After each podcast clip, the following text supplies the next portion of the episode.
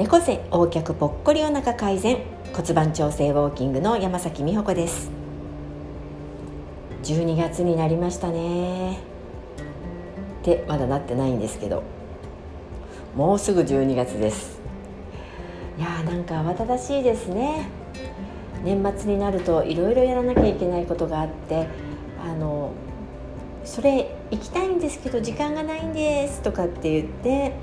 なんか結構断られることも多いのではないかと思います。よく体をねどうにかしたいんだけれども仕事が忙しくて時間がないとかなんかいろいろ子供のことで忙しくてとかね子供の行事がとか地区の行事がっていう方がすごくあの多いんですけれども体を鍛えるってわざわざ時間を作らなきゃいけないって私はちょっと違うんじゃないかなと思っています。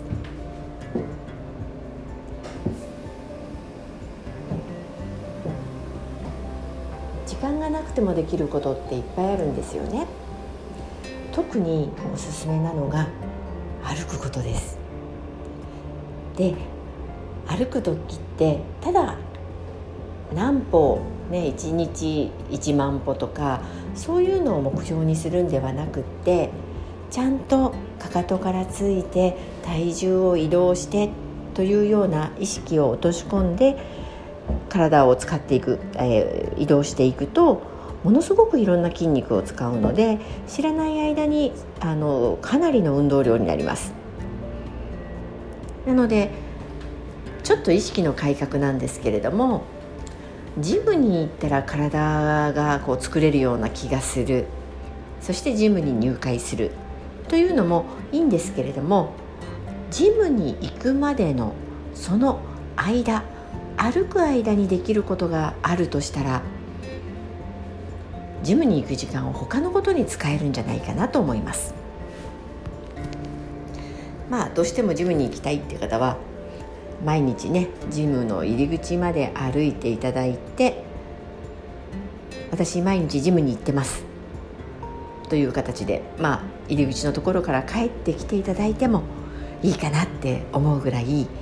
あの歩くことの時にできることって本当にいっぱいあります。もちろんジムに行くこともいいことだと思ってますよ、うん、でもそれだけではもったいないなと思うんです。ジムで一生懸命運動する1時間と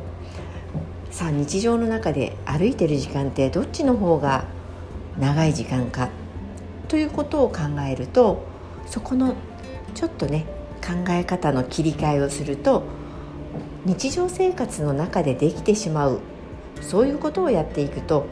かなりの時短になるということです。ね、なので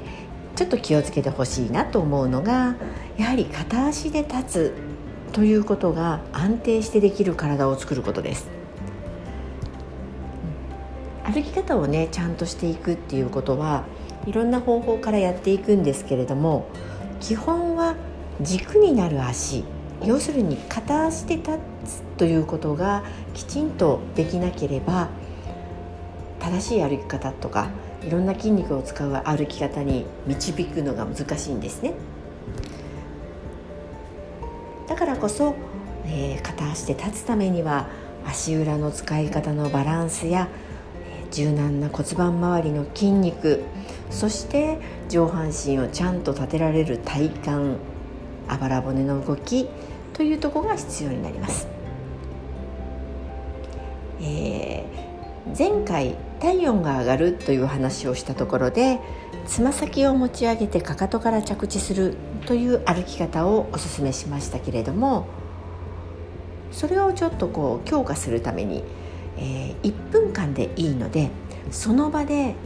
かかと立ちをしてみてください。つま先をしっかり持ち上げてかかとで立ちます。もちろん不安定なので少しこうちょこちょこと動いていただいていいのでとにかくつま先を持ち上げたまま1分間です、えー、注意事項としてはへっぴり腰にならないこと、ね、ちょっと体をくの字に曲げてしまうのではなくてまっすぐ立ったところでつま先を持ち上げる。そして膝が曲がらないようにする。この2点を注意して、えたった1分でいいのでちょっと立ってみてください。するとねすねの横のところが痛くなってくると思います。ここがねすごくあの体の使い方にポイントになる部位でもありますしまたこの1分間つま先を持ち上げた後パッと元に戻すと体中にどっと血液が流れる感覚も感じてほしいと思います。やっぱりそういう風な流れのいいところで筋肉を使っていくということも体を鍛えるための準備としてとても必要なことです。